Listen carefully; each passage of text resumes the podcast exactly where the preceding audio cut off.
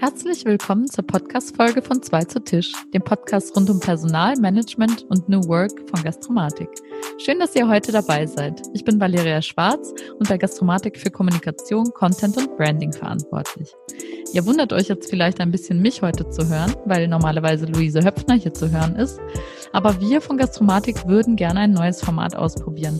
Und zwar Teammitglieder zu Wort kommen zu lassen, die mit Expertinnen und Experten aus der Branche zu Themen sprechen, die sie bewegen. In dieser Folge bitten wir Sabine Fuhrmann zu Tisch. Sabine Fuhrmann ist Rechtsanwältin und seit Gründung der Anwaltskanzlei Spirit Legal im Jahr 2011 Managing Partnerin der Kanzlei. Sie berät Unternehmen zu Handels- und Gesellschaftsrecht, Corporate Finance und Arbeitsrecht. Als Dozentin ist sie unter anderem für das Social Impact Lab Leipzig und die Deutsche Hotelakademie tätig, bei der wir uns auch kennengelernt haben. Sie hat beim Hospitality HR Summit im vergangenen Monat zum Thema mitarbeiterorientierte Personalanpassungen gesprochen und genau darum soll es heute gehen. Wir sprechen mit ihr über arbeitsrechtliche Möglichkeiten, die Arbeitgeberinnen und Arbeitgeber in Zeiten von Corona abseits von Kündigung und Kurzarbeit haben. Äh, ja, liebe Sabine, erstmal danke, dass du dir Zeit genommen hast für uns, für den Zwei zu Tisch Podcast. Und ähm, mich würde jetzt interessieren, wie kommt eigentlich deine Nähe zum Gastgewerbe zustande? Ja, erstmal vielen Dank für die Einladung und äh, für die Gelegenheit, dass wir uns über dieses spannende Thema heute austauschen können. Ähm, das freut mich, dass ich auch über den Hospitality HR Summit hinaus noch ein bisschen Input äh, zu dem Thema geben kann, was, glaube ich, für ganz viele Gastronomen und auch Hoteliers ähm, insbesondere in diesem Jahr eine ganz große Rolle spielt. Und da freue ich mich, dass ich äh, mit meinem Know-how so ein bisschen Input geben kann. Ja, wie bin ich zur, zum Gastgewerbe gekommen? Also äh, da würde ich einfach mal differenzieren wollen zwischen äh, der privaten Sabine und der beruflichen Sabine. Die private Sabine ähm, isst sehr gerne und ist deshalb auch sehr gerne in Restaurants zu Gast. ähm, das kann ich, glaube ich, mit gutem Gewissen sagen. Ähm, das ist tatsächlich auch etwas, was mir in diesem Jahr sehr fehlt. Äh, da will ich ganz offen sein.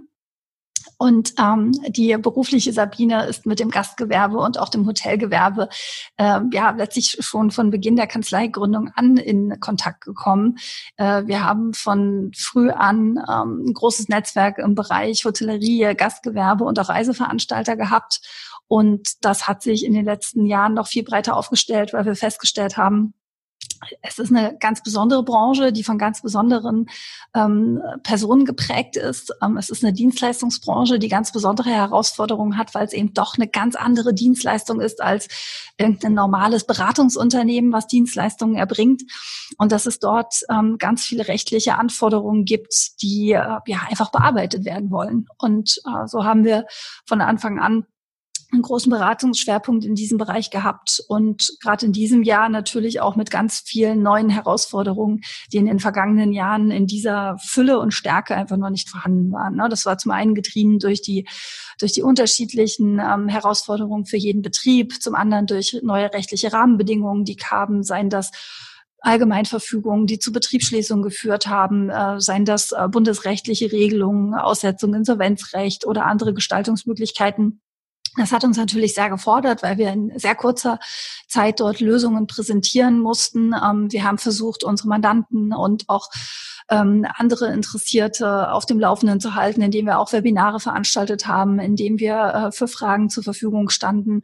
Ich glaube, ich habe noch nie so viel telefoniert wie in den vergangenen Monaten. Und ähm, ja, das äh, zur Frage, wie bin ich an die Deutsche Hotelakademie gekommen? Ähm, das hängt tatsächlich äh, zusammen mit dem Hotelcamp, äh, was ich viele Jahre lang auch regelmäßig besucht habe. Dieses Jahr wird es zum ersten Mal virtuell stattfinden ähm, beim Hotelcamp von der HSMA und äh, Tourismus Zukunft 2014 war es, glaube ich, habe ich die Merle Losem kennengelernt, die ja auch schon Gast in eurem Podcast gewesen ist. Und ähm, ja, dort sind wir so ein bisschen ins Gespräch gekommen und seitdem äh, bin ich Dozentin bei der Hotelakademie für ja, rechtliche Fragen. Das heißt für allgemeines Recht, für branchenspezifisches Recht, aber auch für, für Personalmanagement, sagen wir es mal so. Jetzt hast du schon angerissen, dass du natürlich hautnah mitbekommst durch deine Beratungstätigkeit und Mandate, wie sich die Problemlagen gerade gestalten. Aber du bist ja auch einfach selbst Unternehmerin und weißt wahrscheinlich auch aus eigener Erfahrung den Spagat zwischen einerseits der bestmöglichen Lösung für die eigenen Mitarbeitenden und auf der anderen Seite eben den Anforderungen, wirtschaftlich auf stabilen Füßen zu stehen. Gibt es eine Art pauschalen Rat, den du Arbeitgeberinnen in dieser Zeit immer gibst? Also wenn es darum geht, man fürchtet wirklich um die eigene Existenz und muss jetzt Personalanpassungen angehen. Wie geht man da grundsätzlich erstmal vor, bevor man überhaupt über rechtliche äh, Lösungen spricht? Mhm. Mhm. Ähm, ja, das ist natürlich eine ganz komplexe Situation. Ne? Ähm, richtig, ich bin selbst Unternehmerin, das heißt, äh, neben dem Rat, den ich den ganzen Tag gebe, von früh bis spät, was letztlich auch mein Job als Rechtsanwältin ist, Empfehlungen auszusprechen, Lösungen zu finden, Wege aufzuzeigen, Gestaltungsmöglichkeiten aufzuzeigen, ähm, ja, muss ich natürlich auch mein eigenes Unternehmen im Blick haben. Ne? Ähm, das hilft mir auf der einen Seite, glaube ich, auch sehr, mich in die Situation von Mandanten zu versetzen weil ich halt selbst weiß, wie es ist, wenn man halt eine Woche mal nicht gut schläft, weil man eben nicht weiß, wie wird sich dann die nächsten äh, Wochen, wie werden sich die nächsten Monate entwickeln, dieses ähm, diese Formulierung, wir fahren alle auf Sicht, äh, das hat, glaube ich, jeder von uns in den vergangenen Monaten schon mal erfahren. Ähm, dieses Gefühl, so ein bisschen im Nebel zu stehen und nicht zu wissen, was soll ich denn jetzt irgendwie machen? Und glaube ich auch einfach so ein Gefühl der Ohnmacht, was viele Unternehmer, die einfach so normalerweise anpacken und ja, und einfach aktiv sind, die auch ähm, Vorstellungen haben, die Visionen haben, die Sachen und Projekte erledigen wollen, äh, einfach gar nicht kennen, dass man auf einmal wirklich wie in so einer Art Schockstarre dasteht und überhaupt gar nicht weiß, ja, wo soll ich denn jetzt anfangen? Und jetzt haben wir alle so das Gefühl gehabt, es geht so langsam wieder nach oben und ähm, jetzt kommt der Herbst mit allen Herausforderungen, die in den letzten Tagen ähm, geäußert wurden und jeder von uns äh, macht sich sicherlich Sorgen, wie wird es in den nächsten Wochen werden. Und das trifft natürlich nicht nur für Mandanten zu, das trifft für uns ganz genauso zu. Losgelöst von allen rechtlichen Empfehlungen ist es aus Unternehmersicht sehr wichtig, sich einfach auch mal Rat zu holen. Ne? Also nicht einfach nur im stillen Kämmerlein vor sich hin zu leiden, davon wird es nicht besser. Da, davon ist selten ein, ein Problem gelöst worden durch Nichtstun. Ähm, Rat suchen, Sorgen teilen, ähm, wenn diese Krise einen Vorteil hat, dann ist es, denke ich, dass alle im selben Boot sitzen. Es ist nicht so, dass wir sagen können, ja, die einen haben es jetzt besser als die anderen. Die gesamte Gastronomie, die gesamte Hotellerie ähm, steht vor, vor Herausforderungen und da geht es dem Nachbarn, der, der sonst vielleicht der größte Konkurrent gewesen ist, weil sein Biergarten irgendwie drei Bäume mehr hat als mein eigener Biergarten, dem geht's aber im Endeffekt ganz genauso gerade. Das ist, glaube ich, auch eine neue, eine neue Form der Unterstützung und des Zusammenhalts, die, die dann einfach hilft, weil man steht halt nebeneinander auf der Startlinie und es ist nicht mehr so, dass jemand irgendwie einen Vorsprung hat, weil er halt kein inhabergeführtes Unternehmen ist, sondern weil er halt eine Konzernstruktur hat, aus der er gespeist wird. Und ähm, damit sollte man, glaube ich, auch einfach sehr, sehr offen umgehen können. Ich glaube, eine gewisse Herausforderung ist es, egal in welchem Unternehmen, wie groß oder klein, Entscheidungen zum richtigen Zeitpunkt zu treffen. Das ist für uns alle halt das erste Mal. Da kann keiner auf Erfahrungswerte zurückgreifen. Und es gibt leider so ein paar Gemengenlagen, wo, wo zu viel Zögern doch dazu führen kann, ähm, dass sich langfristig vielleicht ganz große wirtschaftliche Risiken ähm, erledigen. Ich glaube, da kommen wir gleich auch nochmal darauf zu sprechen, ähm, wenn es vielleicht dann doch so in Richtung Beendigung von Arbeitsplätzen gehen muss und dann fällt halt das Kurzarbeitergeld weg und was hat das für finanzielle Voraussetzungen. Aber es ähm, ist, denke ich, genauso wichtig, auch im Moment auch über die Krise hinaus zu planen und im Blick zu halten, dass natürlich im Moment beschäftigen wir uns irgendwie so mit dem nächsten Tag, mit der nächsten Woche, mit dem nächsten Monat. Aber ähm, es sollte doch irgendwie klar sein, wie soll es denn in zwei Jahren, in fünf Jahren, vielleicht sogar in zehn Jahren ähm, ausschauen. Und wer jetzt die Reißleine ziehen möchte und sagt, ich kündige jetzt allen Mitarbeitern, ich mache das jetzt hier ab sofort alleine, ähm, der sorgt sicherlich dafür, dass er im Moment eine Lösung für ein ich sag mal, kurzfristiges oder mittelfristiges Problem hat. Der wird aber langfristig natürlich wieder vor der Herausforderung stehen, ähm, sein Personal wieder aufzubauen. Und die guten Leute, die ich jetzt vielleicht gehen lassen muss, nicht weil ich es will, sondern weil ich das Gefühl habe, ich muss es, ähm, die werden dann natürlich auch äh, ja, nicht zwingend wieder zu mir zurückkommen, ähm, nicht etwa aus persönlichen Ressentiments, sondern einfach, ja, weil die, wer, wer gut ausgebildet ist, der findet halt äh, gerne auch irgendwo anders einen Job und der Schwund ähm, von guten Mitarbeitern aus der Hotellerie und aus dem Gaststättengewerbe in andere Branchen, der war ja schon immer da und der wird durch die Krise nicht unbedingt weniger. Und ich glaube, das ist ein ganz wichtiger Punkt, wo Arbeitgeber gefordert sind, auch einfach die Teamkultur weiterzuleben und auch so die Arbeitgebermarke, das, das Corporate Branding oder Employer Branding oder wie auch immer man es bezeichnen möchte, ähm, ja, einfach weiter auch, auch mit Leben auszufüllen.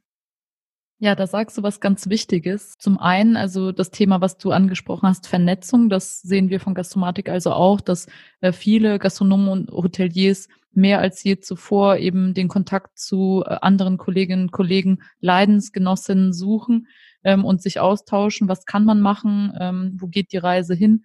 Aber eben auch dieser Blick in die fernere Zukunft. Also, dass man eben nicht nur sagt, wie können wir jetzt akut den Herausforderungen begegnen, sondern was, was kann man in der langfristigen Perspektive auch gemeinsam mhm. schaffen. Und ähm, ja, es zeigen ja auch schon erste Studien, dass eine gewisse Abwanderung von Fachkräften ähm, spürbar ist. Und klar, manch einer überlegt sich dann, setze ich mich vielleicht doch ins Autohaus oder äh, in einem großen Tower an die Rezeption, ähm, in der Bank oder so. Also ähm, das ist schon nicht zu unterschätzen, was da auch langfristig auf das Gastgewerbe zukommt. Ähm, und da wären wir auch schon bei dem Thema in welchem Spannungsverhältnis äh, sich Arbeitgeberinnen äh, und Arbeitgeber eigentlich gerade mit ihrer Entscheidungsfindung bewegen. Könntest du vielleicht einmal umreißen, welche unterschiedlichen Interessenslagen da so eine Rolle spielen und ähm, ja, wie berätst du derzeit Arbeitgeber in dem Umfeld?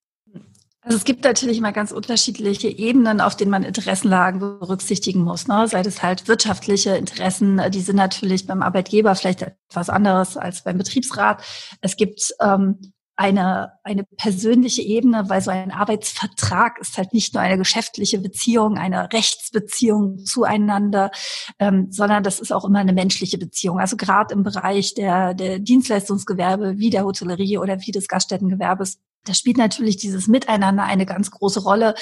Ähm, das ist meines Erachtens auch etwas, was die Branche so auszeichnet, dass man halt mittlerweile auch verstanden hat, wie wichtig es ist, ähm, dass eine gute Teamkultur herrscht, dass äh, ja einfach auch bewusst der, der, der Arbeitsvertrag mit Leben gefüllt wird, und zwar von allen Beteiligten. In dieser Krisensituation gibt es gleichwohl unterschiedliche Interessenlagen der Akteure. Und ähm, da zähle ich erstmal drei Personen dazu. Das ist nämlich natürlich der Arbeitgeber, der Arbeitnehmer und wenn er denn vorhanden ist, auch der Betriebsrat. Der Betriebsrat ist ein ganz besonderes Vehikel. Letztlich ist der dafür da, die Interessen der Arbeitnehmer zu vertreten. Ähm, in vielen Betrieben gibt es tatsächlich keinen Betriebsrat, aber wenn es einen gibt, dann muss das auch in dieser Krisensituation gar nicht so der große Nachteil sein. Im Gegenteil, das kann durchaus Chancen bieten, weil ich ähm, mit einem Betriebsrat beispielsweise ähm, Regelungen aushandeln kann oder auch Gestaltungsmöglichkeiten aushandeln kann, die ich ähm, mit einem Arbeitnehmer so gar nicht fein machen könnte. Also das gibt mir, das gibt mir durchaus neue Handlungsmöglichkeiten und die Arbeitgeber sollten den Betriebsrat deswegen auch nicht unbedingt immer als Gegner verstehen, sondern durchaus auch als Partner, der mir helfen kann, Gestaltung voranzubringen. So, das vielleicht mal äh, kurz zum Thema Betriebsrat.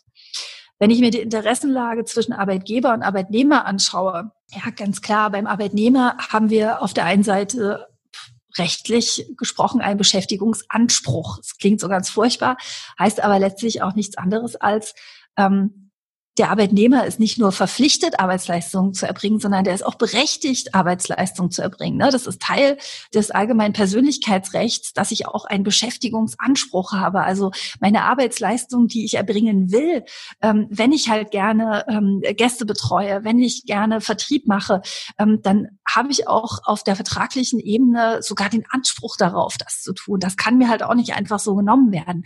Das ist ein ganz wichtiger Punkt, wenn es da zum Beispiel darum geht, dass ich ähm, einen Arbeitnehmer in Kurzarbeit schicken möchte. Ne? Das geht letztlich nicht ohne seinen Willen. Das muss entweder im Vertrag schon als Möglichkeit vorgesehen sein oder ich brauche die Zustimmung des Betriebsrats, der kann das halt für alle Arbeitnehmer gemeinsam entscheiden oder ich brauche letztlich die Zustimmung des einzelnen Arbeitnehmers, dass er auch damit einverstanden ist, weil halt die Kurzarbeit natürlich dazu führt, dass dieser Beschäftigungsanspruch sich nicht verwirklichen kann. Also das ist ein ganz wichtiges Interesse, was der Arbeitnehmer hat.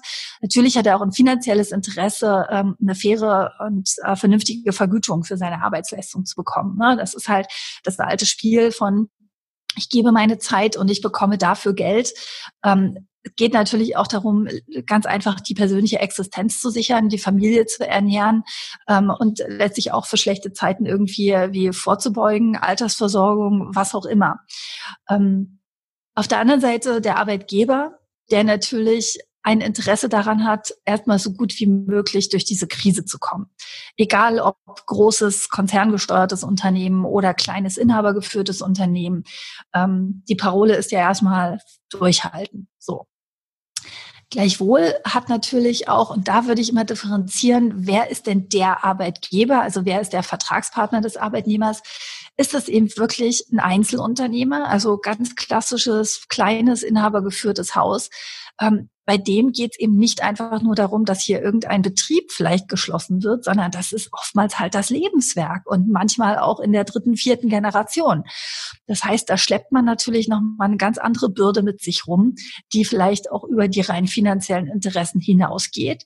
Ähm, das ein Einzelunternehmer haftet persönlich mit allem, was er hat. Da gibt es auch keine Differenzierung zwischen das Geschäftskonto ist leer und jetzt ist vorbei, sondern der haftet bis zum letzten Cent mit allem, was er hat. Und das heißt mit dem eigenen Häuschen oder der eigenen Wohnung. Ähm, und äh, letztlich reißt das oftmals auch die ganze familiäre Existenz in den Abgrund.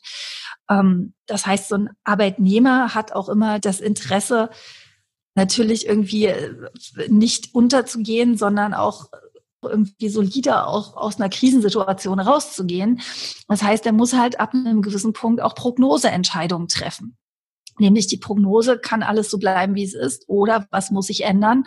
Und wenn ich etwas ändern muss, wie kann das vielleicht dann auch durch Einsparung von Personalkosten ähm, passieren? Bei Konzernen angehörigen Unternehmen, also bei Arbeitgebern, die vielleicht Teil einer großen Aktiengesellschaft oder was auch immer sind. Ähm, da gibt es natürlich dann nochmal ganz andere Interessen, nämlich äh, wie werde ich vielleicht querfinanziert? Ist das vielleicht einfach ein Hotelbetrieb, was, was angedockt ist an ein ganz anderes Unternehmen? Ähm, ich hatte neulich mal die Kombination, dass es ein Reedereiunternehmen gab und äh, die hatten halt einen Hotelbetrieb aus irgendwie historischen Gründen. Ähm, das sind da vielleicht dann ganz andere ganz andere wirtschaftliche Rahmenbedingungen, die dabei eine Rolle spielen und wo man halt dann auch einfach weiß, okay, das wird jetzt halt hier querfinanziert und äh, wir, wir müssen einfach keine dramatischen Einschnitte planen und wir werden trotzdem halt äh, anderthalb Jahre ohne einen Euro Umsatz weiterhin überleben können. Das ist natürlich eine ganz andere Ausgangssituation und sicherlich auch eine eher seltene Konstellation, weil viele inhabergeführte Unternehmen sind einfach von dem Umsatz Volumen abhängig, was zu einem gesunden Cashflow gehört und bricht der Umsatz weg und bleiben die Kosten identisch, dann gibt es einfach halt eine Abwärtsspirale. Das ist einfach halt so. Wo soll es auch anders herkommen? Und ähm, diese unterschiedlichen Interessenlagen der einzelnen Akteuren auszugleichen, das ist nicht ganz einfach. Ähm, die lassen sich auch manchmal nicht ausgleichen. Na, dann Natürlich ist jemand mit einer betriebsbedingten Kündigung nicht einverstanden, aber wenn es halt der Weg ist, um Unternehmen weiterhin zu stärken, ähm, dann ist das letztlich auch das, was ich beispielsweise als Anwalt empfehle. Auch wenn ich das als Unternehmer in mir natürlich anders einordne, als, ähm, als wenn ich mich in die Arbeitnehmerperspektive gebe. Ähm, ja. Jetzt sprachst du von ähm, ja, dem konkreten Szenario Kündigung. Es gibt aber auch noch andere Dimensionen von Flexibilität, wenn es um Personalmanagement geht. Äh, würdest du äh, da einmal umreißen, wo man mit flexiblen ja, Änderungen oder Anpassungen ansetzen könnte? Mhm. Ja, gern. Also die, die Kündigung ist sicherlich nur eines von mehreren Gestaltungsmitteln, was in Frage kommt. Wenn man sich auch losgelöst von jetzt sehr rein rechtlichen Betrachtungen, wenn man mehr so ins, in Richtung Personalmanagement geht, man sich die Frage stellt, an welchen Dimensionen kann man denn arbeiten, wenn ich etwas verändern will oder muss. Und das muss nicht unbedingt immer in Richtung Verkleinerung gehen, sondern letztlich auch, wenn äh, Unternehmen in Wachstumsphasen stecken, spielt das ganz genauso eine Rolle. Ne? Also wenn nicht äh, zu wenig Arbeit und zu viel Personal da ist, sondern wenn zu viel Arbeit für zu wenig Personal ist, dann gilt das ja ganz genauso. Ähm, da gibt's meines Erachtens sechs Dimensionen, die man ähm, bei einer Flexibilisierung berücksichtigen sollte. Das eine ist natürlich der, der bloße Headcount, also die Personalanzahl. Ne? Das ist erstmal eine, eine wenig aussagekräftige Zahl, weil ähm, das ist natürlich immer im Verhältnis zu setzen mit dem Arbeitsanfall, auch mit der, mit der Auslastungsplanung, mit dem generellen Forecast, ähm, wie, wie voll oder leer sind die Auftragsbücher. Da spielt das natürlich eine Rolle bei. So. Wenn ich die Personalanzahl an sich habe, ist natürlich die nächste ich sag mal, Stellschraube, an der ich drehen kann, sowohl lauter als auch leiser, ähm, die Arbeitszeitdauer. Na, es gibt natürlich Höchstarbeitszeiten. Generell ist bei Vollzeittätigkeit äh, natürlich von 40 Stunden auszugehen, aber ähm, es gibt auch viele äh, Arbeitnehmer, die in Teilzeit tätig sind. Es gibt auch äh, durchaus Tarifverträge, die andere Arbeitszeiten vorsehen. Also die Arbeitszeitdauer ist etwas, ähm, bei der ich Flexibilisierung ähm, durchaus äh, versuchen kann. Gleichzeitig ähm, ist die nächste Dimension dann, die betrachtet werden sollte, die Arbeitszeitlage und die Arbeitszeitverteilung, weil halt auch bloß die, die Summe an Arbeitsstunden pro Monat oder pro Woche, ähm, die helfen mir natürlich auch nicht, Spitzenzeiten abzudecken. Ne? Wenn ich halt weiß, ich habe einen, ich habe einen äh, Restaurant in Innenstadtlage, was insbesondere in der Mittagszeit äh, von äh, von vielen Beschäftigten der umliegenden Bürohäuser frequentiert wird. Ähm, dann muss ich natürlich äh, mein Personal auch so verteilen, dass ich halt zur Spitzenzeit ähm, das meiste Personal da habe. Und da hilft es mir das halt nicht in der in der toten Phase am frühen Nachmittag irgendwie einzusetzen. Also Arbeitszeitlage, Verteilung spielt da eine Rolle. Wenn es um wirtschaftliche Aspekte geht, ist sicherlich auch die Frage der Entgeltflexibilisierung ähm, wichtig. Wir haben natürlich äh, den Mindestlohn, der immer berücksichtigt werden sollte als Untergrenze. Ähm, es sollte aber im besten Fall natürlich auch nicht dazu kommen, dass halt nur der Mindestlohn gezahlt wird. Ähm, man kann aber durchaus auch, äh, insbesondere wenn es vielleicht auch in den Vertriebsbereich geht, ähm, durch ähm, Incentivierungen auch Anreize dafür setzen, dass halt äh, das Entgelt auch noch aufgestockt werden kann, ne? sei das halt durch irgendwie Abschlussprämien oder Umsatz- oder gewinnabhängige Regelungen. Da hat man durchaus viele Möglichkeiten, äh, wie man vertraglich Entgeltansprüche auch flexibilisieren kann. Ja, und äh, die letzten beiden äh, Dimensionen sind letztlich eine funktionale und auch eine örtliche Flexibilisierung. Das heißt, wenn ich mehrere Arbeitsaufgaben habe, die von einem Arbeitnehmer erledigt werden können, dann sollte der halt immer die Aufgabe erledigen, die zum jeweiligen Zeitpunkt am meisten gefordert wird. Das heißt letztlich aber auch, es muss mit ihm vertraglich vereinbart sein, dass er unterschiedliche Aufgaben wahrnimmt. Ne? Also wenn jemand zum Beispiel ähm, im, äh, keine Ahnung, Barchef ist, aber gleichzeitig auch noch Veranstaltungen verkaufen soll. Ne? Dann sind das erstmal grundsätzlich unterschiedliche Sachen. Ähm, das kann von einem Mitarbeiter erledigt werden. Das sollte aber halt in der Arbeitsbeschreibung entsprechend auch so sein, dass ich halt sagen kann, so, ich brauche dich heute Abend drei Stunden als Barchef und ähm, dann machst du bitte auch das. Und genauso halt diese örtliche Flexibilisierung, wenn es äh, zum Beispiel darum geht, bei verschiedenen Betriebsstätten oder verschiedenen Filialen, die ein Unternehmen hat, dann auch immer dafür zu sorgen, dass dort, wo halt der meiste Personalbedarf ist, äh, auch die erforderlichen Mitarbeiter vor Ort sind und dort eingesetzt werden können. Ne? Auch da ähm, muss ich wieder gewisse Grundregeln beachten, weil der Arbeitsort auch äh, Inhalt des Arbeitsvertrags ist. Wenn ich halt einen ganz konkreten Ort vereinbart habe, ähm, wenn dort beispielsweise steht, du bist halt in Berlin tätig, dann kann ich dich nicht ohne weiteres hier nach Leipzig versenden, ähm, sondern nur unter gewissen Voraussetzungen. Wenn dort gar kein Ort steht, dann heißt das, ich kann den Arbeitnehmer überall einsetzen. Und wenn dort eine exakte Adresse genannt ist, aus irgendwelchen Gründen auch immer, ne, dann ist halt auch äh, schon ähm, innerhalb einer politischen Gemeinde der, der Einsatz des Arbeitnehmers in einer anderen Filiale am anderen Ende der Stadt problematisch. Ja, jetzt hast du viele Dimensionen der Flexibilisierung angesprochen. Wenn wir jetzt aber davon ausgehen, dass eine Arbeitgeberin beispielsweise aufgrund von Sperrstunden oder eben wegbrechendem Umsatz ganz klar ähm, Kosten reduzieren muss, Personalkosten in dem Fall, welche äh, Möglichkeiten hat man da mit vertraglichen Anpassungen zu arbeiten? Könntest du uns ein paar Gestaltungsmöglichkeiten äh, nennen? Ja, sehr gern. Also vielleicht vorab, äh, vertragliche Anpassung heißt letztlich immer, beide Vertragspartner müssen damit einverstanden sein. Es gibt nur sehr enge Ausnahmen, wo ich äh, als Arbeitgeber ähm, einseitig das dem Arbeitnehmer irgendwie vorschreiben kann. Ähm, ist auf der anderen Seite natürlich auch eine gewisse Herausforderung für den Arbeitgeber, äh, weil ich muss es mit jedem Arbeitnehmer einzeln vereinbaren es gibt halt keine, keine Chance, dass ich jetzt eine Regelung für alle auf einmal finde. Es ist natürlich ein immenser Kommunikationsaufwand, jeden Arbeitnehmer erstmal zu erklären, warum denn jetzt äh, das so und so ist und ähm, weshalb ich jetzt vielleicht auch diese Entscheidung getroffen habe und das von ihm verlange und um sein Einverständnis werbe, denn das ist letztlich nichts anderes als dieser Vertragsabschluss. Wenn ich einen Betriebsrat habe im Unternehmen, ist das tatsächlich ein bisschen einfacher, weil mit dem Betriebsrat kann ich unter Umständen Vereinbarungen abschließen, die sofort für alle Arbeitnehmer in diesem Betrieb äh, verbindlich sind. Na, da kann ich also in den, in den einzelnen Arbeitsvertrag durch eine Betriebsvereinbarung mit dem Betriebsrat beispielsweise reinregieren und habe dann halt einen großen Verhandlungspartner, der vielleicht auch ähm, ja an anderen Lösungen zugänglich ist als der einzelne Arbeitnehmer, weil eben der Betriebsrat auch so das Interesse aller Arbeitnehmer im Blick hat und ähm, man dort dann auch immer vernünftige Lösungen finden kann. So.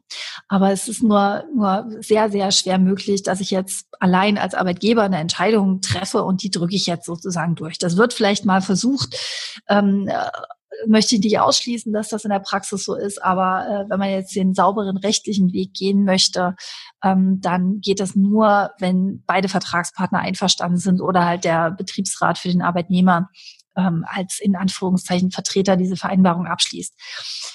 Wenn ich mir die unterschiedlichen Dimensionen, die wir gerade besprochen haben, anschaue und dann frage, ja, was habe ich denn jetzt hier überhaupt für vertragliche Gestaltungsmöglichkeiten? Wir wollen jetzt mal noch nicht wieder gleich über Kündigungen reden, sondern erstmal schauen, was kann ich denn vielleicht äh, als Zwischenlösung irgendwie vereinbaren, weil ich eben auch den Mitarbeiter halten möchte, ne? weil ich halt weiß, das ist, äh, das sind super Mitarbeiter, super Mitarbeiterin, die will ich nicht gehen lassen, ähm, die will ich auf gar keinen Fall zur Konkurrenz abziehen lassen.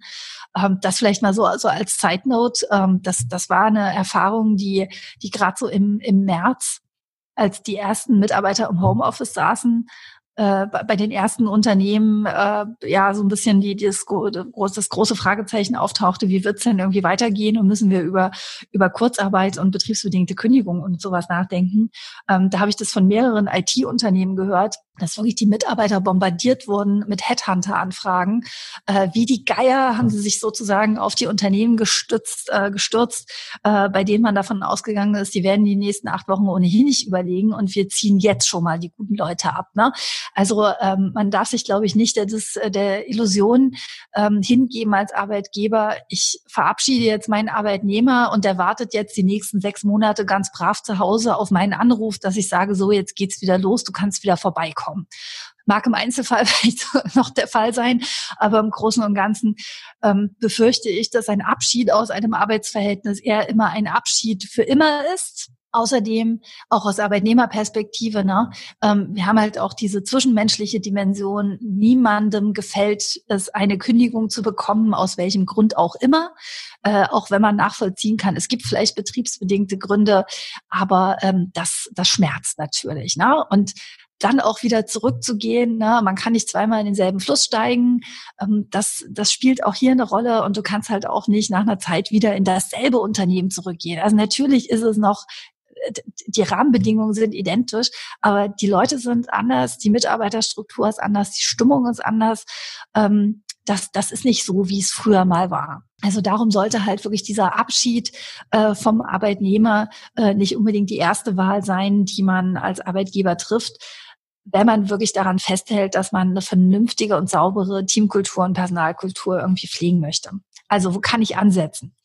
Ähm, ich kann überlegen, ob ich vielleicht Arbeitszeiten reduziere. Dass Mitarbeiter, die jetzt auf Vollzeit waren, die sich vielleicht ohnehin schon immer gewünscht haben, vielleicht von 40 auf 30 oder 25 Stunden runterzugehen. Ähm, das wäre jetzt eine super Möglichkeit, um zu sagen, wir schließen einen Nachtrag zum Arbeitsvertrag entweder wir setzen deine Stunden auf Dauer runter oder ähm, man kann das auch befristet vereinbaren, dass man halt sagt, so bis zum 30.03. reduzieren wir deine Stunden generell von 40 Stunden pro Woche einfach auf 25 Stunden pro Woche. Das eröffnet natürlich auch dem Arbeitnehmer neue Möglichkeiten, weil vielleicht jetzt auch mal die Zeit da ist für einen Nebenjob, den man schon immer machen wollte, ne? weil man vielleicht, keine Ahnung, gerne Filzarbeiten macht und äh, schon das immer gerne mal als kleinen Online-Job nebenbei machen wollte und man hatte nie die Zeit dafür, jetzt habe ich vielleicht die Zeit dafür. Um das rauszukriegen, muss man aber natürlich auch mit dem Arbeitnehmer einfach mal kommunizieren und da vielleicht auch mal in Erfahrung bringen, was, was sind denn auch deine Wünsche, was sind deine Vorstellungen, was hast du denn selbst für Vorschläge? Also äh, häufig fehlt es einfach auch an diesem Austausch zwischen Arbeitgebern und Arbeitnehmern. Und man rennt dann offene Türen ein und äh, merkt es gar nicht, dass die Arbeitnehmer vielleicht sogar auch bereit sind, hier mitzuziehen und auch ganz eigene Lösungen entwickeln. Ich glaube, das ist auch so ein Phänomen, was, was in den vergangenen Monaten ähm, viele Unternehmer ähm, erfahren konnten und positiv erfahren konnten, ähm, dass da halt auch in der Teamstruktur ein ganz großes Bewusstsein dafür herrscht, was, was können wir denn eigentlich auch tun, damit wir in einem Jahr hier noch in diesem wunderbaren Team zusammenarbeiten können. Wo können wir ansetzen? Wo können wir uns einbringen? Und genauso ist es letztlich auch bei dieser Einzelbeziehung zwischen Arbeitnehmer und Arbeitgeber. Einfach halt mal schauen, nicht, ich will dir jetzt was wegnehmen, sondern ähm, was sind denn deine Vorstellungen? Was kannst du dir denn äh, ermöglichen, ähm, wenn wir dir vielleicht auch äh, einfach mehr Zeit für andere Dinge geben, für äh, ehrenamtliches Engagement, äh, für das, was du ohnehin irgendwie schon gemacht hast oder vielleicht auch für eine Nebentätigkeit als Selbstständiger. Ähm, und diese, diese Verkürzung von Arbeitszeit, wie gesagt, befristet unbefristet, beides möglich. Ähm, wenn wir hier über Befristung sprechen, dann sind das tatsächlich auch nicht diese Befristungen von Arbeitsverträgen an sich, für die es ja ganz enge Regelungen gibt, ne? maximal halt zwei Jahre oder Projektbefristung oder irgendwas. So einzelne Arbeitsbedingungen, die lassen sich äh, losgelöst von den Regelungen aus dem Teilzeitbefristungsgesetz befristen. Da kommt es wirklich nur darauf an, was wollen die beiden Vertragspartner. Äh, wenn man hier eine zeitliche Grenze halt aufnimmt, dann ist das wirklich nur ähm, äh, ist das Ausdruck der Vertragsfreiheit. Da können die beiden vereinbaren, was sie denn gerne möchten. So, ähm, was ich vielleicht auch als Flexibilisierung meinem Arbeitnehmer anbieten kann, ist, dass ich sage, ähm, ich gebe dir mehr Zeit für Fortbildung, für Qualifizierung. Ja, wenn das vielleicht so Personen sind aus dem, ich sag mal, Management-Mittelbau, äh, wo halt klar ist, die haben irgendwie Potenzial und da sehe ich vielleicht so auch als Inhaber geführtes Unternehmen meinen Nachfolger schon vor mir und ich gebe dem jetzt zehn Jahre und baue den gut auf, dass er das Ding hier übernehmen kann, wenn ich dann irgendwann mich zurückziehen möchte. Für jedes Bundesland gibt es ja unterschiedliche ähm, äh, Gestaltungsvarianten, aber es gibt die Möglichkeit, dass zum Beispiel auch solche Fortbildungen gefördert werden. Also da sollte ich mich als Arbeitgeber dann natürlich auch einfach mal schlau machen. Ähm, welche Unterstützung gibt es hier für die Qualifizierung und für die letztlich Sicherung von Arbeitsplätzen. Ne? Ähm, und das kann ich entsprechend auch mit den Arbeitnehmern vereinbaren, dass hier äh, ja letztlich der Arbeitnehmer sich verpflichtet, auch eine Qualifizierungsmaßnahme zu machen, also einen Training zu absolvieren oder äh, einen Studiengang bei der Hotelakademie zu machen, was auch immer. Das ist natürlich nochmal weiteres Investment, was ich als Arbeitgeber geben muss. Aber auch hier habe ich die Möglichkeit, äh, in gewissen Grenzen Rückzahlungsvereinbarungen mit dem Arbeitnehmer zu treffen und ihn dadurch auch zu halten. Ne? Also, dass ich dieses, diese Angst mir nehmen kann, ich äh, stecke da jetzt nochmal extra Geld rein, was ich mir irgendwo anders gerade abknapsen muss. Und in zwei Jahren, wenn er fertig ist, dann geht er halt. Nein, ähm, wenn er dann geht, dann muss er mir vielleicht die Ausbildungskosten wieder zurückzahlen. Das ist halt auch was, was durchaus vereinbart werden kann wenn alle Stricke reißen und ich muss wirklich über einseitige Trennungsmaßnahmen nachdenken oder einseitige Beschneidung von irgendwelchen Rechten, von Vergütungsstrukturen, von zusätzlichen Benefits, die ich bislang gegeben habe und die ich halt wieder zurücknehmen muss, weil ich halt mich wirklich gesund schrumpfen muss. Ähm, dann habe ich zum einen erstmal die Möglichkeit der sogenannten Änderungskündigung. Also Änderungskündigung bedeutet, ich kündige das Arbeitsverhältnis ich biete aber gleichzeitig ein neues Arbeitsverhältnis an zu anderen Bedingungen, nämlich zu geänderten Bedingungen. So kann ich zum Beispiel alles das, was ich halt nicht einvernehmlich mit dem Arbeitnehmer vereinbaren kann, weil er aus irgendwelchen Gründen nicht bereit ist zu sagen, ja, okay, ähm, wir, wir machen das jetzt so.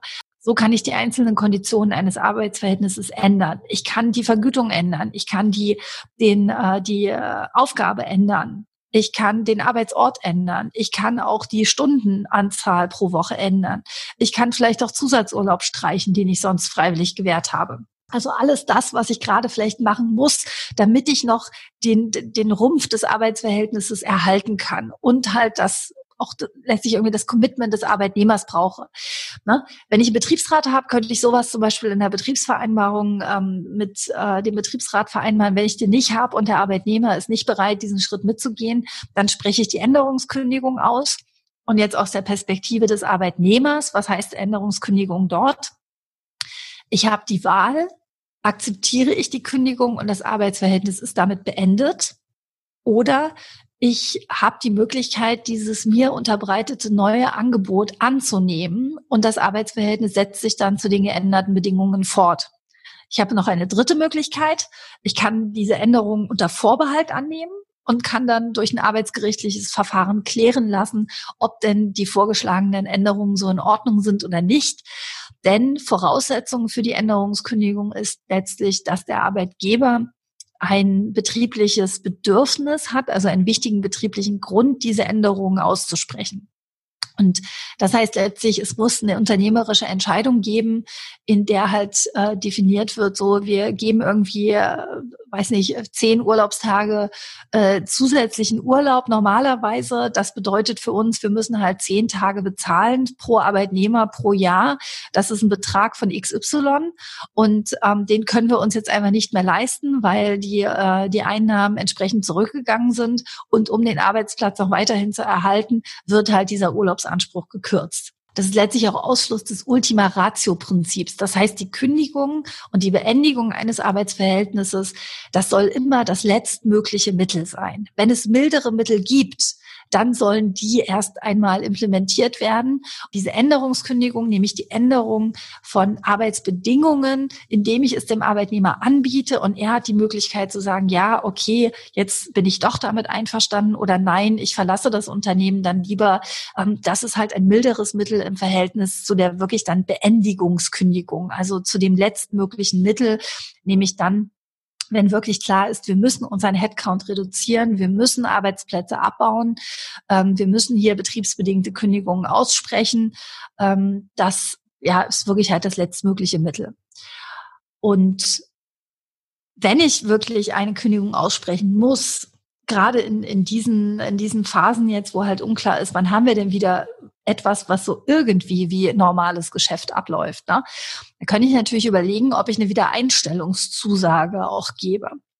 Das ist letztlich was, was nicht gesetzlich geregelt ist oder so, sondern ähm, ich ich biete bei einer Wiedereinstellungszusage auch nicht sofort einen Arbeitsvertrag an, sondern ähm, ich formuliere letztlich eine Absicht, nämlich dann, wenn sich hier die Rahmenbedingungen wieder ändern, nämlich diese Rahmenbedingungen, die dazu geführt haben, dass ich hier überhaupt die betriebsbedingte Kündigung aussprechen muss.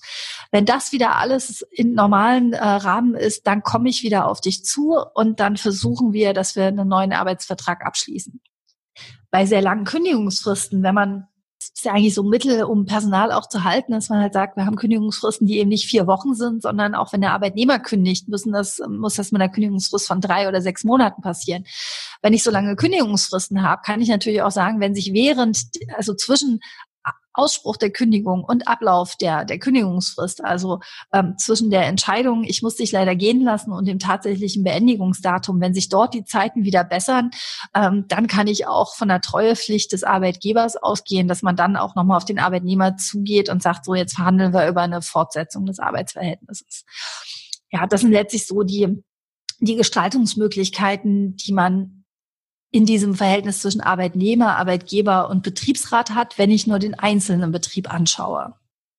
Du hast jetzt öfter auch mal den ähm, Ort äh, angesprochen, der im Arbeitsvertrag auch ähm, eine große Rolle spielt. Und da ähm, passt eigentlich auch das Thema Arbeitnehmerüberlassung ganz gut. Das Arbeitnehmerüberlassungsgesetz wird immer wieder sehr kontrovers diskutiert ich weiß noch, wir wollten einen ähm, Blogartikel dazu schreiben, haben recherchiert und aus mehreren Stoßrichtungen kam dann so die Ansage im April damals, ah, da bewegt man sich auf Glatteis.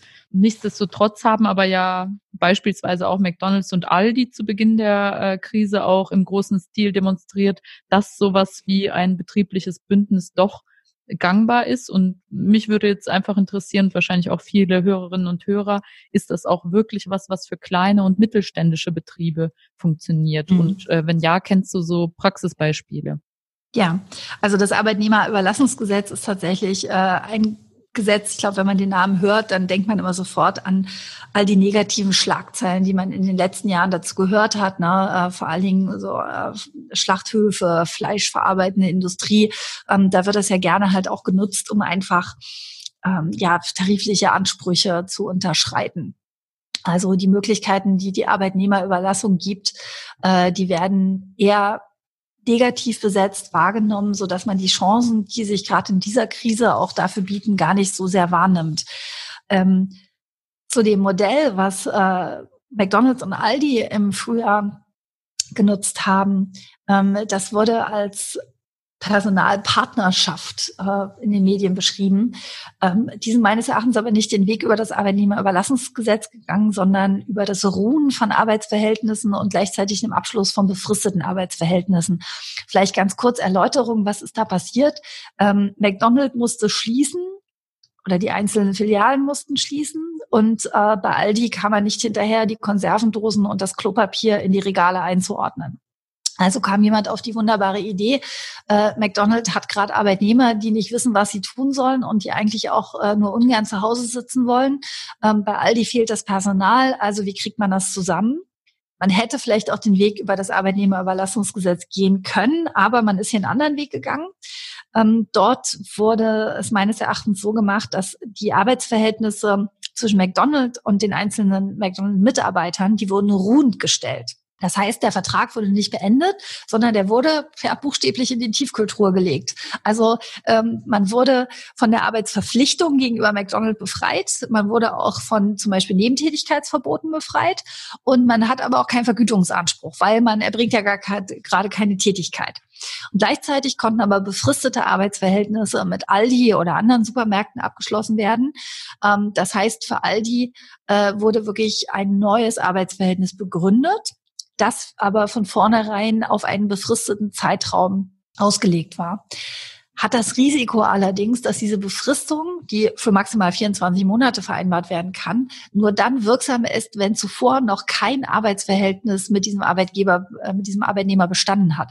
Also wenn zum Beispiel ein McDonald's-Mitarbeiter schon mal im Studium bei Aldi an der Kasse saß und dort ausgeholfen hat, ne, dann wäre das ein vorheriges Arbeitsverhältnis und es ist völlig egal, ob das 10 oder 15 Jahre vielleicht sogar schon zurückliegt. Die Befristung wäre unwirksam.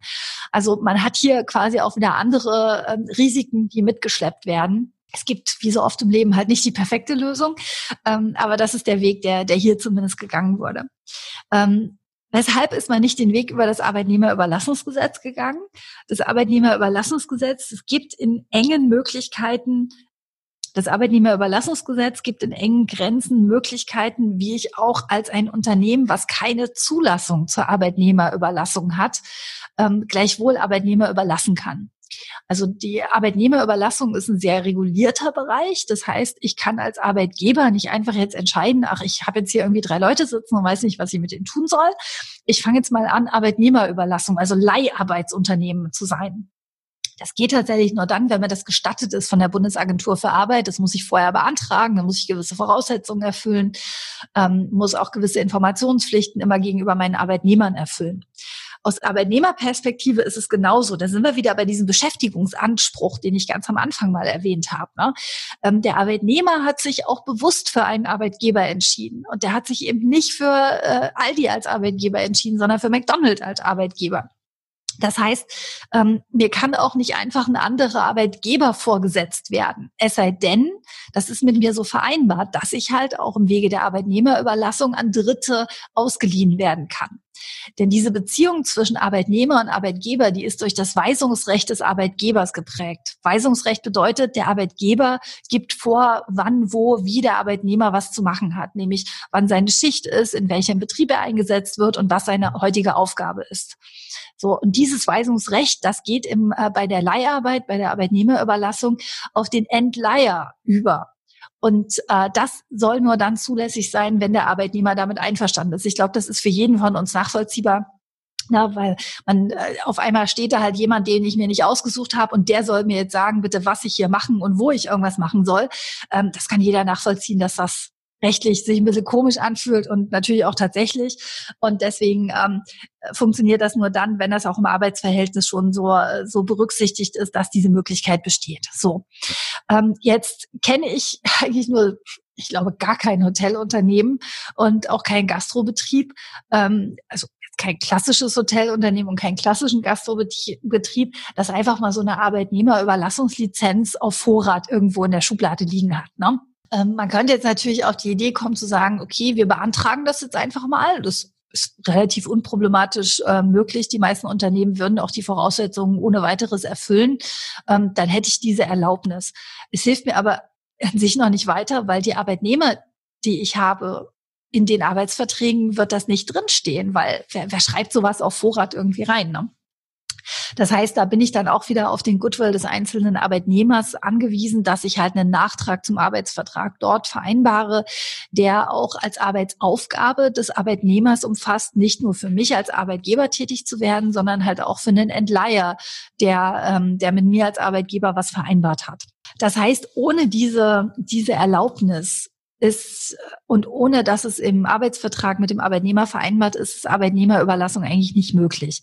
Es gibt allerdings die Möglichkeit im Arbeitnehmerüberlassungsgesetz, dass zwischen Unternehmen, die ähm, konzernrechtlich nicht verbunden sind, also die unabhängig voneinander sind, wie zum Beispiel halt McDonald's auf der einen Seite oder die einzelnen Franchise-Geber sind ja eher als Arbeitgeber bei McDonald's und ähm, Aldi, ähm, dass dort halt eine gelegentliche Arbeitnehmerüberlassung vereinbart wird. So, gelegentlich ist erstmal ein ganz komisches Wort, äh, bei dem auch jeder von uns, denke ich, eine andere Vorstellung davon hat. Was heißt denn überhaupt gelegentlich? Und das ist nämlich auch dieses große Risiko. Es gibt ein paar weitere Voraussetzungen, die man einhalten muss, die man aber ohne weiteres einhalten kann, nämlich der Arbeitnehmer muss ähm, nicht zum Zweck der Überlassung eingestellt worden sein. Und das ist in der Regelfall erfüllt, weil ähm, die Arbeitnehmer sind halt zum Zweck der Arbeit im eigenen Betrieb eingestellt worden, nämlich dass sie für mich als Servicekraft tätig sind, dass die für mich als Beikoch tätig sind oder als Hausdame oder was auch immer. Das ist eher unproblematisch. Ich kann auch einem Arbeitnehmer das nicht einfach abverlangen, sondern ich brauche auch hier wieder das Okay von ihm, dass er für einen Dritten tätig sein wird. Und ich denke, ähm, je länger jemand vielleicht auch zu Hause in Kurzarbeit saß, ähm, desto eher ist man bereit auch zu sagen, ich freue mich, dass ich mal wieder mit Menschen zu tun habe. Ich freue mich, dass ich mal wieder das Haus verlassen kann. Und auch hier wieder ne, dieser Beschäftigungsanspruch, den ich als Arbeitnehmer habe, ähm, da bin ich eher bereit, auch in einem Nachtrag zum Arbeitsvertrag zu sagen, ja, du darfst mich ausleihen an vielleicht von vornherein feststehende Unternehmen oder an Unternehmen aus der aus derselben Branche, also Hotel, Gastronomiebetrieb, dass das halt so ein bisschen eingegrenzt ist. Das ist auch eine unproblematische Voraussetzung. Weitere Voraussetzung ist, dass dieser Überlassungsbedarf nicht von, vor, von vornherein geplant sein darf. Ähm, da wird schon ein bisschen kritisch. Je länger diese Krise dauert, desto eher könnte ich halt auch sagen, na ja, das ist jetzt halt aber kein ungeplanter äh, Überlassungsbedarf mehr. Das ist kein, keine ungeplante Situation. Denn wo haben wir diese Arbeitnehmerüberlassungssituation vor allen Dingen in der, im Gaststättengewerbe und in der Hotellerie? Wir haben halt einfach eine, eine Gefälle zwischen ähm, ich sag mal, Ferienhotellerie mit einer sehr hohen Auslastung, vielleicht höher als, als jemals zuvor in einem einzelnen Haus. Und wir haben vielleicht sowas wie Tagungs- ähm, oder äh, klassische Business-Hotels mit einer wahnsinnig niedrigen Auslastung, aber halt einem Personalüberhang. Und dann ist ja der einfachste Satz zu sagen, ähm, hier, wo gerade nichts zu tun ist, da, wo wahnsinnig viel zu tun ist und man kommt irgendwie nicht hinterher, wir schicken die Leute dahin ich sag mal, jetzt äh, beim ersten Sommer, beim ersten Herbst ist das alles noch ungeplant gewesen. Aber wenn man jetzt vielleicht dann schon darüber nachdenkt, naja, das hat diesen Sommer, dieses Frühjahr gut geklappt, wir wollen das nächstes Jahr auch wieder so machen, da hätte ich jetzt schon große Bauchschmerzen, um zu sagen, das ist tatsächlich ein ungeplanter Überlassungsbedarf. Also ich sag mal, beim ersten Mal geht das noch. Äh, ab dem zweiten Mal hätte ich da wirklich schon große Bedenken, das noch in dieser engen Ausnahmevorschrift als legitimiert anzusehen, weil Ausnahmevorschriften müssen halt immer eng ausgelegt werden, sonst sind sie halt keine Ausnahmen mehr. So. Und dann kommen wir wieder zurück auf dieses, äh, diesen Begriff gelegentlich, von dem keiner so richtig weiß, äh, was das eigentlich bedeutet. Das heißt auf alle Fälle, ähm, es darf halt nicht auf die Ewigkeit angelegt sein. Es soll auch nicht zu oft vorkommen, wobei es da halt keine Grenze gibt. Also man kann jetzt nicht sagen, so dreimal ist okay. Ähm, das ist weder sauber gesetzlich definiert, noch gibt es dazu irgendwelche äh, verbindlichen Gerichtsentscheidungen, die sich damit beschäftigt haben. Ähm, das hilft jetzt aber in der konkreten Situation nicht weiter, wenn ich einem Mandanten sage, ja, wir können das gerne mal durch alle drei Instanzen durchfechten und wir wissen dann so 2025 ungefähr, äh, was das Bundesarbeitsgericht dazu sagt. Ne? Da hat natürlich niemand was von. Das heißt, ähm, wenn man sich im, We im, im Rahmen dieser Ausnahmevorschrift der gelegentlichen Überlassung bewegen möchte, ähm, dann sollte man, wenn man das Gefühl hat, man möchte das jetzt auf einen längeren Zeitraum auch ausbauen, doch eher darüber nachdenken, ähm, die Zulassung zu beantragen, ähm, die Arbeitsverträge mit den einzelnen Mitarbeitern entsprechend auch anzupassen. Und ähm, dann ja, gerät man da auch nicht in dieses Risiko, dass man eine, eine rechtswidrige Arbeitnehmerüberlassung gerade durchführt. Weil was hat das eigentlich zur Folge? Das ist zum einen Bußgeld bewährt für den Arbeitgeber. Da haftet halt der Inhaber persönlich oder halt der Geschäftsführer sogar auch persönlich. Und äh, das kann natürlich in ganz unterschiedliche Bereiche sich dann wiederum äh, auswirken weil nicht nur die finanzielle Belastung durch das Bußgeld, sondern das kann halt auch dann, äh, je nachdem, in welchem großen Stil ich das Ganze mache, auch dazu führen, dass ich vielleicht meine gewerbliche Zuverlässigkeit verliere.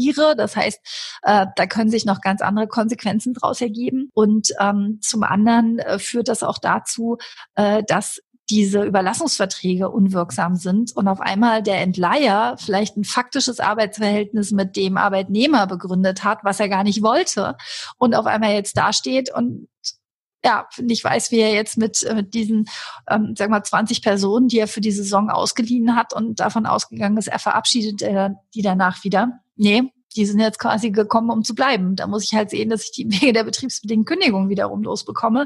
Und das wird schwierig, weil ich habe ja gerade so viel Arbeitsbedarf. Also das ist tatsächlich ähm, eine Möglichkeit, die man bei, ja, die man durchaus bei, bei für, für eine einmalige Gelegenheit äh, nutzen kann.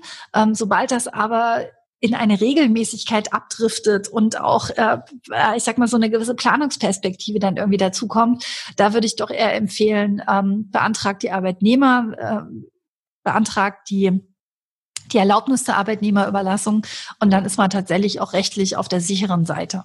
Und zwar alle Beteiligten, nicht nur der Verleiher, also der Arbeitgeber, auch der Entleiher und der Arbeitnehmer natürlich auch, weil der weiß dann halt einfach auch, wo gehöre ich halt hin. Ähm, gibt es aus deiner fachlichen Perspektive irgendeinen Ansatz der, der Überarbeitung, wie er für die gegebene Situation sinnhaft wäre? Ähm, jetzt wird es ein bisschen philosophisch. Gesetze sind abstrakt generell. So. Was auch immer das jetzt bedeutet, fragt sich der eine oder andere. Was heißt das? Gesetze sind eben nicht für den Einzelfall gedacht, sondern das sollen grundlegende Regelungen sein, die halt für eine ganz unterschiedliche Anzahl von Situationen passen. Was wir in den vergangenen Monaten erlebt haben, ist, dass der Gesetzgeber sehr aktiv wurde, ähm, an der einen oder anderen Stelle vielleicht sogar auch zu aktiv und Regelungen ähm, aufgestellt hat in einer sehr kurzen Zeit, die ähm, ja diese besondere Covid-Situation aufgreifen. Wir haben das zum Beispiel im Gesellschaftsrecht, wo auf einmal es möglich ist, dass man zum Beispiel virtuelle Gesellschafterversammlungen abhält, einfach aus der Not heraus. Es muss Gesellschafterversammlungen geben, um Jahresabschlüsse festzustellen, weil ohne einen Jahresabschluss kann kein Gewinn ausgeschüttet werden, kann auch keine Abgeltungssteuer auf die Gewinne gezahlt werden. Ne? Also da hat auch der Gesetzgeber ein Interesse daran, dass sowas stattfindet. Ähm, oder die Aussetzung von Mietzahlungsverpflichtungen oder die, die Aussetzung von Kündigungen von Privatdarlehen, wenn halt Raten nicht gezahlt werden können, weil ich halt in Kurzarbeit zu Hause sitze und einfach nicht mehr weiß, wie ich das finanzieren soll. Das ist auch alles gut und legitim. Die sind auch alle mit einem Verfallsdatum versehen, diese Regelungen deshalb bin ich da so ein bisschen zögerlich zu sagen, so das muss jetzt da rein, das muss jetzt da rein. Es gibt schon einen Grund, weshalb die Arbeitnehmerüberlassung so geregelt ist, wie sie geregelt ist. Ne?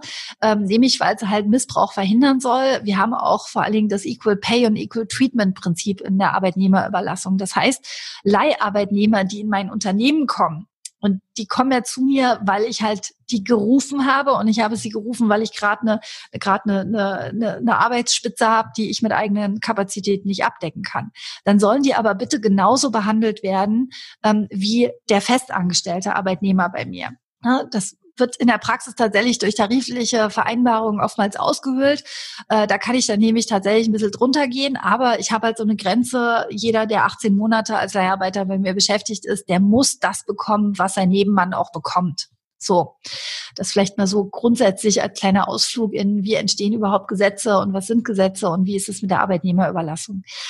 Ich sehe tatsächlich jetzt noch nicht so den, den Ad-Hoc-Bedarf, dass ich sage, man muss diese Ausnahmevorschrift noch weiter aufbohren und jeder kann jetzt Arbeitnehmer ausleihen, wie er möchte, ohne dass ich diese Erlaubnis habe die Voraussetzungen für die Erlaubnis, die sind letztlich auch zum Schutz des Arbeitnehmers gedacht, weil der bekommt sein Geld von dem, äh, von dem Arbeitgeber, der im Arbeitsvertrag steht, also derjenige, der ihn hier verleiht.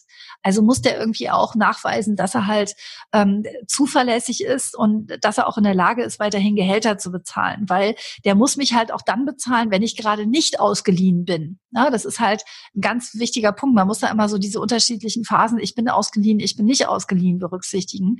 Und hinzu kommt auch noch, ich muss als Leiharbeitnehmer auch meine Rechte kennen, nämlich dass ich genauso behandelt werden muss wie die Festangestellten. Und damit ich das weiß, ist der Verleiher, also mein Arbeitgeber, verpflichtet, mich darüber zu informieren. Und das ist zum Beispiel auch ein Nachweis, den ich bringen muss, damit ich diese Voraussetzungen erfülle. Also das macht schon alles Sinn, weshalb die Regelungen so sind, wie sie sind.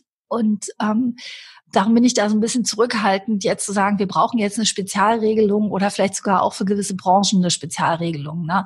Also das, das kann häufig nur dazu führen, dass man dann versucht, wieder Regelungen zu finden, die irgendwie in einer gewissen Situation gerade richtig erscheinen, aber ähm, das kann sich sehr schnell alles wieder überholen. Und dann ist es oftmals schwierig, diese Regelungen auch einfach wieder zurückzunehmen. Ja, zu guter Letzt würde ich dich gern äh, fragen, ob du Best Practices mit uns teilen kannst aus der Hotellerie und Gastronomie. Hast du Fallbeispiele, wo äh, Gestaltungsmöglichkeiten besonders gelungen sind, wo genau dieser von dir vorhin adressierte Austausch zwischen ArbeitgeberInnen und ArbeitnehmerInnen ähm, gut funktioniert hat und man gemeinsam Lösungen entwickeln konnte oder dergleichen? Mhm. Da bin ich jetzt natürlich ein bisschen in der Bredouille, weil ich unterliege dem Mandatsgeheimnis ich darf ja gar nicht darüber sprechen, wem ich jetzt konkret welchen Rat gegeben habe und wer tatsächlich alles wie gut irgendwie gemacht hat. Ähm, deswegen muss ich jetzt hier so ein bisschen allgemein antworten. Äh, letztlich das, was wir die letzten äh, Minuten schon besprochen haben, das funktioniert auch in der Praxis. Also mit Mitarbeitern reden, einvernehmliche Lösungen finden, ähm, tatsächlich auch diese kleine Form der Arbeitnehmerüberlassung mal ausprobieren, um wirklich ad hoc äh, was äh, um ad hoc Beschäftigungsmöglichkeiten einfach auch aufzuzeigen und damit ja letztlich auch Verdienstmöglichkeiten, die über das Kurzarbeitergeld hinausgehen. Aber es gibt auch wirklich die Möglichkeit, verträgliche äh, Stellenabbaukonzepte zu schaffen und betriebsbedingte Kündigungen lassen sich manchmal einfach nicht vermeiden. Das ist so. Muss aber auch sagen, das ist häufig auch in Unternehmen der Fall, die auch vorher schon einen gewissen Überhang hatten und äh, wo die Corona-Krise vielleicht der Anlass war, um über Personalabbau nachzudenken, aber bei weitem nicht die einzige Ursache. Ja, zum Schluss wäre äh, noch meine Frage an dich, ob du im Bereich der ja, ich sag mal, weichen Faktoren der Personalführung auch noch ähm, Ratschläge hättest, also ganz abseits von arbeitsrechtlichen Maßnahmen, was wären so Tipps, die du jetzt Arbeitgeberinnen und Arbeitgebern an die Hand geben würdest? Ganz wichtiger Punkt, den du da ansprichst. Ähm, da ja, gibt sicherlich auch kein, kein Allheilmittel, was man irgendwie empfehlen kann. Aus meiner Erfahrung ist es einfach wichtig, dass Mitarbeiter sich gesehen fühlen, geschätzt fühlen, gehört fühlen. So so schwer das ist, als Arbeitnehmer mit den eigenen Sorgen umzugehen. Ähm, man ist aber nicht die einzige Person, die die, die Sorgen hat. Ne? Die Arbeitnehmer haben das ganz genauso. Und insbesondere dann, wenn vielleicht der Chef auch mit einer Trauermine seit Wochen rumrennt, äh, schlägt sich das natürlich auch auf die Arbeitnehmerstimmung über. Weil wir wissen alle, wie das ist. Ne? Da werden kleinste Details auf einmal umgedeutet in, in Sachen, auf die kann man normalerweise gar nicht kommen, äh, dann, dann äh, führt das natürlich auch zu einem äh, ja zu einer gewissen äh, Vermutungs- ähm, und Gerüchteküche, die einfach vermieden werden sollte. Also Kommunikation ist da, denke ich, das A und O. Ähm, und zwar nicht nur schlechte Nachrichten, sondern es gibt auch gute Nachrichten. Und egal was das ist, aber eh klein und unbedeutend, äh, nee, da, da kommt es nicht drauf an, sondern ähm, auch mal einfach gute Nachrichten kommunizieren. Und sei es einfach nur halt, die Sonne scheint. Punkt. Ich habe irgendwo vor, vor ein paar Monaten mal den Satz gelesen. Nee, ich habe es im Radio gehört, ich habe es nicht gelesen, ich habe es im Radio gehört, da muss ich korrekt sein. Das hat mir tatsächlich auch gerade so durch diese Anfangs-Corona-Zeit sehr geholfen. Ähm, da sagte irgendwie der Radiomensch, hat den Wetterbericht vorgelesen und hat einfach nur gesagt, so und äh, morgen früh 6.30 Uhr geht die Sonne auf. Punkt. Und das ist total banal, aber irgendwie dachte ich, ja, na klar, ne? Also nicht nur hier mit und immer, immer wieder geht die Sonne auf, aber es ist letztlich so, auch das ist eine gute Nachricht. Mensch, morgen geht die Sonne wieder auf. Punkt. Man kann sich vielleicht auch mal über so kleine Selbstverständlichkeiten gemeinsam freuen. Ähm, man darf aber nicht vergessen, ja, Krisenkommunikation ist für, für weder für Sender noch Empfänger angenehm. Man äh, kann sich natürlich aber bemühen, dort auch einfach ja, gewisse, gewisse Grundregeln zu beachten. Da will ich jetzt gar nicht zu sehr ins Detail gehen. Ähm, aber Erfahrung, die ich gemacht habe, auch wenn ich vielleicht für Mandanten etwas kommuniziere im Unternehmen, ne, was halt auch mal vorkommt. Ne? Wir sind als Anwälte nicht nur Spielverderber, wir sind äh, manchmal auch die, die die schlechten Nachrichten überbringen müssen dass so Krisenkommunikation eigentlich immer in zwei Phasen erfolgen sollte. Ähm, man sollte kein Problem ohne Lösung darstellen. Und wenn man tatsächlich keine Lösung hat, dann sollte man, glaube ich, auch einfach so ehrlich sein und halt sagen, ich weiß noch nicht, wie wir damit umgehen, aber ich werde euch nächste Woche nochmal dazu was sagen. Also, dass man quasi erstmal die Informationen gibt, dann setzt bei vielen Mitarbeitern so eine Schockphase ein. Und in der Schockphase bringt es auch überhaupt nichts, wenn ich die jetzt noch mit weiteren Informationen zumülle, weil das kommt überhaupt nicht an, das wird überhaupt nicht gesehen. Das ist halt so dieser, dieser Tunnelblick, alles rechts und links spielt gerade keine Rolle, aber der hat gesagt, 20 von uns müssen gehen. So, und da schaut man natürlich rechts und links, wer sind die 20 und gehöre ich dazu? Also erstmal diese, diese, diesen Schock sacken lassen und dann ist es, äh, denke ich, der richtige Weg, wirklich in Teamgesprächen und in Einzelgesprächen wirklich diese Lösungen aufzuzeigen, diese Informationen zu bringen und auch einfach Rahmenbedingungen ganz offen zu legen und zu klären. Ne? Ähm, Natürlich wird niemand davon begeistert sein, wie es ist, aber wichtig ist einfach zu zeigen, ich treffe hier keine willkürlichen Entscheidungen, sondern die Entscheidungen sind ähm, faktenbasiert. Das ist kein Gefühl, was ich hier äußere, sondern das ist einfach halt sei es eine Excel-Tabelle und da steht halt, wir müssen das sparen, weil wir haben nur noch diese Einnahmen und wir müssen damit haushalten. Und das sind objektive Kriterien, die losgelöst von der einzelnen Person sicherlich dann auch nachvollziehbar sind. Vielleicht auch nicht in der Situation selbst, aber irgendwann kommt dann vielleicht dann doch nochmal die, die Einsicht. Und ich denke, was auch ganz wichtig ist, ist, dass man Informationsgefälle vermeidet. Also entweder völlige Transparenz, alle wissen Bescheid, wie es gerade steht, oder halt so lange die Klappe halten, bis man soweit ist, dass man alle informiert, weil es gibt nichts Schlimmeres, als wenn dann so Misstrauen noch gesät wird, weil halt der eine was gehört hat und der andere hat so verstanden, also wirklich wieder dieses stille Postprinzip, ähm, dass, dass man, man hat schon genügend andere Sorgen und Herausforderungen und ich glaube, da muss man sich dann nicht noch mit, mit solchen wirklich vermeidbaren Situationen selbst belasten. Das ist ein super Abschluss. Vielen lieben Dank.